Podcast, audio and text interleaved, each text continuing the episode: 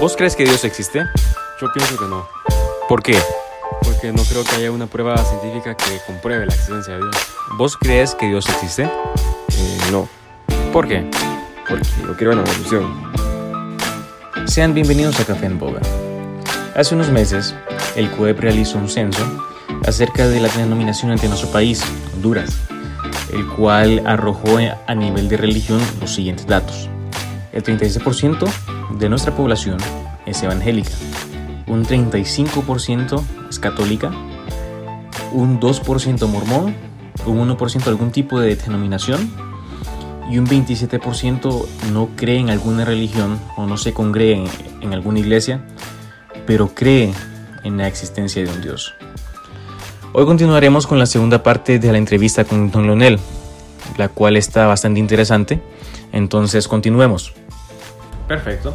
Al igual que es- estamos hablando eh, antes de, de iniciar que hay también eh, evidencias también históricas, que solo hay, hay puntos que la Biblia toca muy importantes, que solo la Biblia los mencionaba y nadie más hasta que se comprobó fácticamente que eso existía.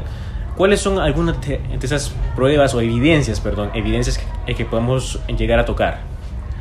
Ok, bueno, mira, eh, si algo, algo, eh, eh, eh, mira, la, eh, la postura de tratar de negar eh, la existencia de Dios está directamente relacionado con negar la confiabilidad de la Biblia. Así es. O sea, gran parte de, de esta lucha contra Dios tiene que ver con tratar de, de desacreditar lo que la Biblia es como documento, ¿verdad?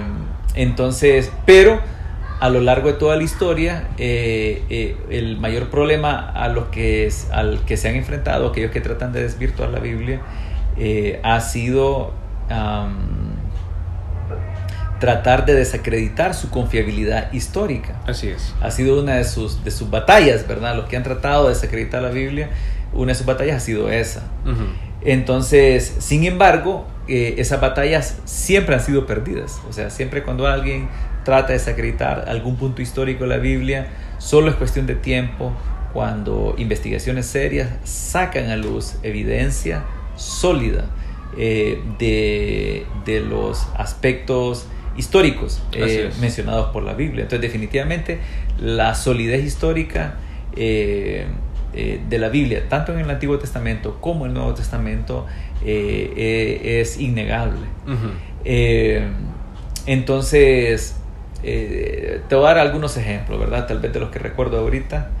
Eh, por ejemplo, eh, la, la- la Biblia menciona en uno de los libros, si no me equivoco, eh, es en el libro de, de Daniel, menciona al hijo del rey Nabucodonosor, Así es. Belsasar. Belsasar. Entonces, Belsasar es mencionado en la Biblia y durante siglos no había, eh, eh, no, no hubo referencias externas ¿verdad? A, a, a Belsasar. Entonces hubieron algunos críticos en el siglo eh, XIX Ajá. que decían que, que Belsasar, dado que no había ninguna referencia Histórica. eh, histórica, o sea que no había ninguna prueba arqueológica ni ningún otro documento externo a la Biblia que lo mencionaba, que era un personaje ficticio. Ajá. De hecho, te debo decir, yo leí el documento donde este autor lo menciona, lo leí porque ahora todos estos documentos antiguos uno los puede leer en línea, ¿verdad? Así por es. internet, eh, puedes buscarlo y leerlo. Y en efecto, él lo decía así tácitamente, ¿verdad? Que no era, que no era confiable. Entonces, ¿qué pasó? Eh, años después, una investigación de un, de un grupo, de, de un de unos arqueólogos, creo que si no me equivoco era una misión de arqueología alemana, eh, fue a Medio Oriente, hicieron excavaciones, pues la gran sorpresa es que encontraron algunos restos arqueológicos donde casualmente hacía referencia a- A a- Belsasar. al nombre de Belsasar. Ah, Entonces ya. eso fue, eso si no me equivoco fue al inicio del siglo XX, a finales del siglo XIX o inicios del siglo XX, ¿verdad? Que fue una exploración que hicieron, una, un- una, una misión de investigación arqueológica en, en- en el Oriente. Eh, entonces esa fue una gran... Obviamente, normalmente a veces las críticas a la Biblia a nivel histórico eh, salen, se divulgan, pero casi no se divulgan cuando son desvirtuadas. Claro. O sea, a veces uno tiene que buscar la información por otros lados. Así es. Entonces, históricamente la Biblia es un, es un libro sólido. Ajá. Ese es uno de los casos famosos. Eh, eh, también tenemos el caso de, de- del rey Ezequías. Ok. El rey Ezequías es un rey mencionado en, en la Biblia. Y eh, entonces la pregunta del millón es, bueno, son personajes reales, eh, eh, las personas, eh, la- lo- quienes son mencionados, ¿verdad? A lo largo de la historia de la, de la Biblia como, como libro histórico. Entonces, la respuesta es sí. Y, y, por ejemplo, otro caso famoso es en el caso del rey Ezequías que te mencionaba. Ajá. Porque eh, hay, un, hay una escritura cuneiforme, si no me equivoco. Eh, en, en una estela que se conoce como el prisma de Tailo, creo que algo así es el nombre, o el prisma de Sennacherib, creo que le llaman también, Ok. eh, donde está eh, registros, son los anales de Sennacherib, o sea, son registros de algunas de las actividades del rey Sennacherib, y que precisamente la Biblia menciona a un evento en el cual el rey Sennacherib eh, intentó conquistar Jerusalén, eh, estando el rey Ezequías como rey eh, del reino de Judá, ¿verdad? Que menciona la Biblia. Y, y, pues la gran sorpresa es que en este, en este prisma encontraron una referencia en la que Sennacherib describe parte del, del, del asedio a Jerusalén y menciona al rey Ezequías. Entonces, eh, esos son algunos de los casos famosos, pero hay más, ¿verdad? En, Claro. y, y en el cual eh, nos encontramos referencias, referencias eh, eh, extra bíblicas, o sea, es decir, en registros principalmente arqueológicos y algunos históricos que hacen referencia, ¿verdad?, a, a lo que la Biblia menciona. ok. Fíjate que uno de los que a mí más atención me ha llamado es que en el, en el Alto Egipto, es decir, eh, eh, eso es hacia, hacia el- a la- las partes donde nace el, el Nilo, eh, o, o las partes un poco más altas del río Nilo, eh, había una, hay, una, hay un sitio que era un sitio de entrenamiento de, de escribas eh, donde ellos aprendían la escritura jeroglífica. Entonces hay una famosa estela que se llama la estela, estela de la hambruna. Ok. Entonces esta estela es interesante porque hace referencia a una hambruna de siete años Ujú. eh, que ocurrió en Egipto. O sea, está la descripción y hace referencia a, un- a uno de los reyes.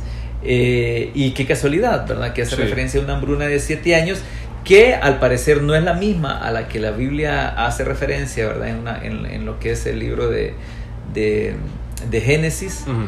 Eh, y, eh, pero nos lleva a, a una conclusión, ¿verdad? Como evidencia de que estos periodos de cambio climático, de, de imagínate qué interesante, va que Sí. hace referencia a siete años, Ajá. casualmente a siete años, era algo que ocurría en Egipto, o sea que, que, que es una referencia fuera de la Biblia a un periodo de cambio climático en el cual durante siete años había habido eh, una sequía severa, porque obviamente eran sociedades que dependían mucho de los cultivos, entonces obviamente la sequía se tra- transformaba en un periodo de hambruna y que coincide, ¿verdad?, con, con, lo que la Biblia menciona. Es un dato bien interesante, pero así hay otros datos más. Sí.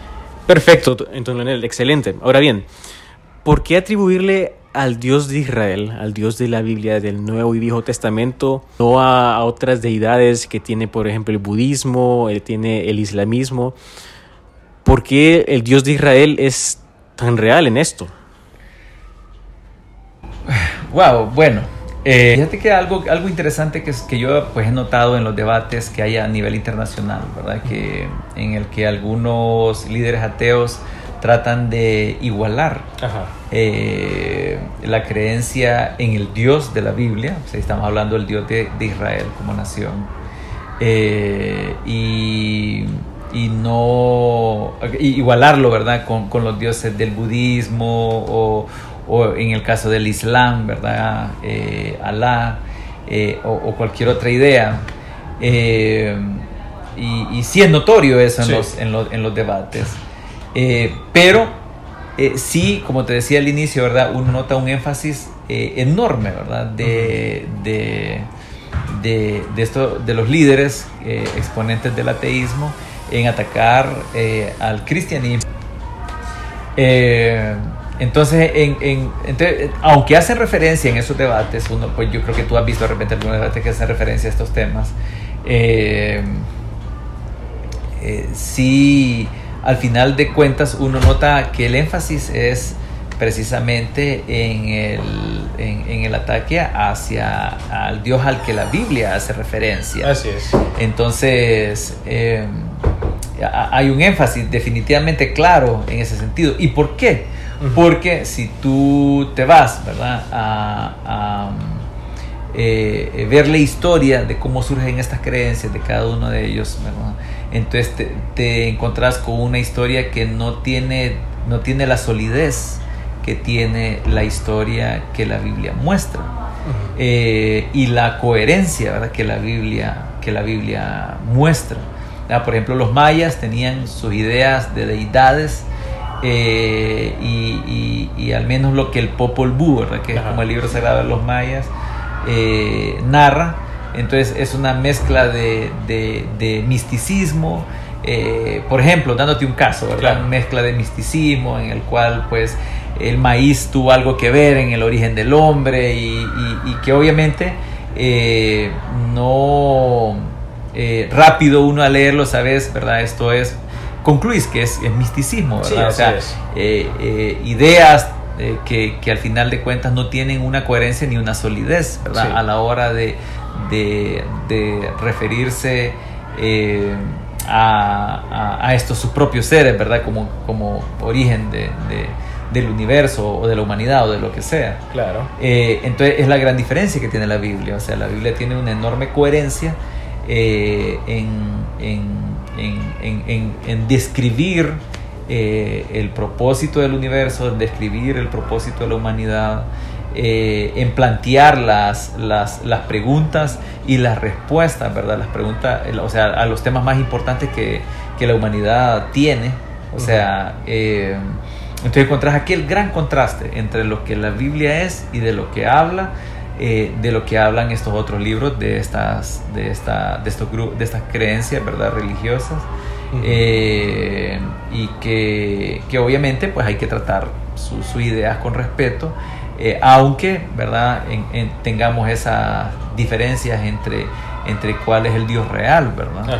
de hecho, si, si este no es un, es un, es un tema nuevo, ¿verdad? O sea, en el pasado vieron eh, personas que, trataron de, desacreditar la Biblia eh, y, sin embargo eh, al final de cuentas verdad la Biblia presenta un relato sobre el origen del, universo bastante sólido y coherente. Fíjate una simple declaración verdad cuando vemos Génesis 1 pienso yo como un, un, elemento de la Biblia hace una descripción de, los tres componentes básicos del universo, ¿verdad? Dice en el principio creó Dios los cielos y la tierra. Entonces eh, hace referencia a, los tres elementos, a los tres componentes básicos del universo, ¿verdad? Espacio, materia y tiempo. Eh, entonces, y luego hace una descripción, ¿verdad? De la, del inicio de la luz eh, como un elemento interdependiente en el universo y al final de cuentas tú empezás a ver, ¿verdad? Eh, una secuencia eh, en el relato del propósito del universo coherente, con sentido. entonces, y por otro lado, ¿verdad? Te enfrentas a, evidencias tan, tan importantes como el hecho de la existencia de la nación de, Israel. O sea, cuando sabemos de naciones que desaparecieron en su totalidad eh, o de etnias que, que, desaparecieron eh, y, países, ¿verdad? O pueblos que también desaparecieron eh, en toda la historia de la humanidad. Sin embargo, tenemos una, una evidencia continua de Israel como nación, tal y como la Biblia afirma que iba a ocurrir. Entonces la existencia de Israel es una evidencia importante de, la existencia de Dios. Eh, y de que es el Dios verdadero. Así es. Eh, eh, entonces, y por eso hay muchas personas, y de hecho a los ateos, ¿verdad? A, muchos ateos les estorba la existencia de Israel. porque al final de cuentas, al final de cuentas, o sea, la existencia de Israel eh, confirma lo que la Biblia dice sobre Israel. Ok, perfecto. Ahora bien, ya para ir un poco finalizando, eh, hay nuevas olas, hay nuevas corrientes, eh, el Internet es una herramienta increíble para poder saber qué es verdad y qué es mentira hasta cierto punto, dependiendo, como nos mencionaba usted, el material que estemos le- leyendo. ¿Qué nos aconseja usted? Como hay ateos y también teístas que creen, que, que- que- que nos escuchan y todo eso. ¿Qué les aconseja usted a, a los ateos jóvenes que están iniciando sus vidas universitarias o tal vez como profesionales, como licenciados o ingenieros? ¿A qué los anima usted? O sea, a que busquen más información, a que no se queden en su pensamiento crítico limitado, o cuál es su consejo? Wow, eh, es una buena pregunta.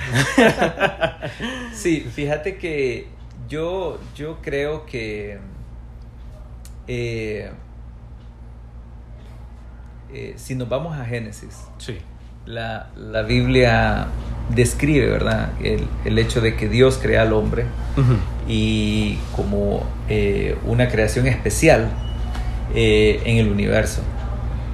Entonces, lo que eso implica es que es mi deber, aún como, como creyente, ¿verdad? O sea, Sí. si, si te digo como un académico creyente, eh, de que es, es mi deber eh, tratar a, a- a cualquier, ya sea joven, ¿verdad? O adulto, eh, que exprese ser ateo, eh, tratarlos con, con, con- con amor, ¿verdad? No, y con aprecio, ¿verdad? Y con la, y con la dignidad que se merece por el hecho de que, de que Dios los creó con el mismo valor que me creó a mí. O sea, te- eh, todos tenemos el mismo valor ante Dios, eh, aunque tengamos una, una idea diferente hacia Él. Sí. Eh, entonces, e- eso es algo importante. Por otro lado, sí hay jóvenes que llegan a escuchar este, este podcast que están inclinándose al ateísmo, pues les quiero decir que los entiendo. Sí. los entiendo porque quizás nosotros vemos eh, a nuestro alrededor algunos malos ejemplos, Sí. eh, eh, personas que quizás se identifican como cristianos haciendo cosas que no deben de hacer.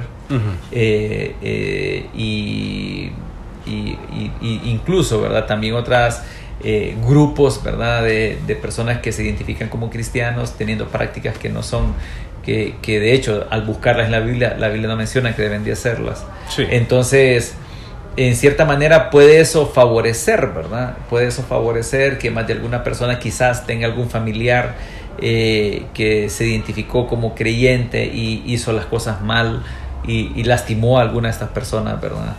Eh, entonces tal vez eh, animarlos a que, a que no dejen que el error de, de, de una persona que se identifica como creyente eh, eh, sea un motivo, ¿verdad? Para aceptar una creencia, porque ¿cuál es el problema con el ateísmo? El ateísmo es, es, es una creencia, o sea, eh, casi podríamos compararlo con una religión, donde Sí. tienen sus líderes, eh, que eh, levantan escritos, que los difunden por las redes. Entonces, jóvenes que están ahí eh, tambaleándose entre mantener su creencia en Dios o, o venir a rechazar el- a, a Dios, eh, se están exponiendo a los escritos de estos líderes. Sí. Que cuando uno a veces, te digo, yo a veces he, he visto publicaciones que circulan por las redes de, de enorme sesgo, Enorme sesgo tratando de desacreditar eh, a, a- a- a la Biblia, más, o sea, al final, en parte desacreditar el cristianismo, pero al final desacreditar la Biblia con un sesgo enorme. Te voy a contar Sí. un ejemplo, ¿verdad? Hubo un tiempo que circuló una idea de que Hitler y el nazismo eh, eran cristianos. Ajá. O sea, es una cosa que se difundió, tiraron memes por todos Sí. Y uno era, era eh, frecuente. Yo recuerdo un año que fue durante todo el año aquel bombardeo de que Hitler era cristiano y de que había provocado la guerra. Y no es cierto. Sí. O sea, es completamente falso. Si alguien hace una investigación fría, eh, de la historia, ¿verdad? Del nazismo y de, y de, de dónde procedían las ideas de Hitler, eh, y, de, y de las ideas que entretenían los líderes del movimiento nazi en la Alemania nazi no tienen nada que ver con el cristianismo. De hecho, eh, lamentablemente habían algunas ideas eh, afines eh, al ateísmo detrás del nazismo. ¿ah? entonces, tal vez recomendarle si hay algún joven que está ahí debatiéndose entre, entre, entre creer, entre dejar de creer en Dios ¿verdad? y aceptar el, ateísmo, recomendarle a que tenga cuidado con qué lee, ¿verdad? Porque eh, el, ateísmo es casi una religión con líderes que tienen escritos y en los cuales hay más.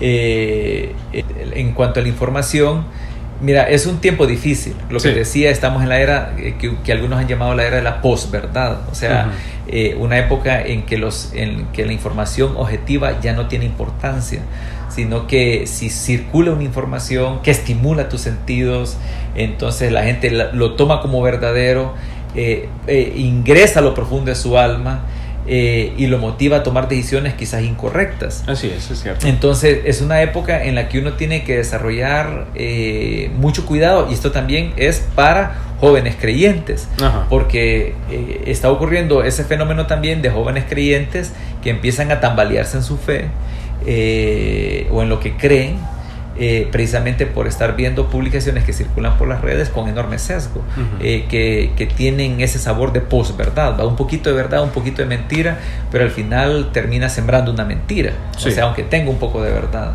Entonces, tal vez la recomendación que les puedo decir es que tengan mucho cuidado, ¿verdad? Que revisen la información, revisen la fuente, eh, revisen cuál es la fuente y revisen, y, y si tienen alguna duda, entonces que busquen eh, eh, documentos que puedan ser, entre comillas, neutrales, ¿verdad? O sea, que no tengan ese sesgo, ¿verdad? Eh, por ejemplo, un, famoso líder del ateísmo, Richard Dawkins, en una parte de, un libro menciona que, que, un profesor de una universidad importante, creo que de Inglaterra, si no me equivoco, no me equivoco, perdón, decía que, que la historia de Jesús no era confiable. Entonces, pero la gran sorpresa es que luego otro académico sacó a luz que el profesor al que cita Richard Dawkins no era historiador, era un profesor de, de, lenguas. O sea, no era un eh, historiador de carrera. De carrera, sí es. El que él había citado. Entonces, sin embargo, lo que Richard Dawkins difundió era que era un profesor de una universidad. Entonces las personas, ah, es un profesor de la universidad, entonces es muy confiable lo que dice, ¿verdad? Pero en realidad, entonces, informaciones como esas eh, pueden inclinar ¿verdad? Eh, los pensamientos eh, tratando de que la persona crea una mentira, porque al final de cuentas, ¿verdad? las evidencias históricas de todo lo que la Biblia menciona, tanto el Antiguo Testamento como el Nuevo Testamento, son bastante sólidas. Como escuchamos, no solamente hay pruebas que podemos buscar dentro de la Biblia, sino que hay fuera de la misma. En este episodio nos basamos solamente en los hechos, en las cosas que podemos probar. Al igual que en episodios posteriores vamos a hablar de muchas cosas acerca del ateísmo y teísmo que aún nos, nos faltan. Muchas gracias por ser parte de nuestros escuchas. Como siempre les, dejo mis redes sociales en Twitter Edwin, arroba y en Instagram Edwin Nos vemos la próxima semana. Dios les bendiga.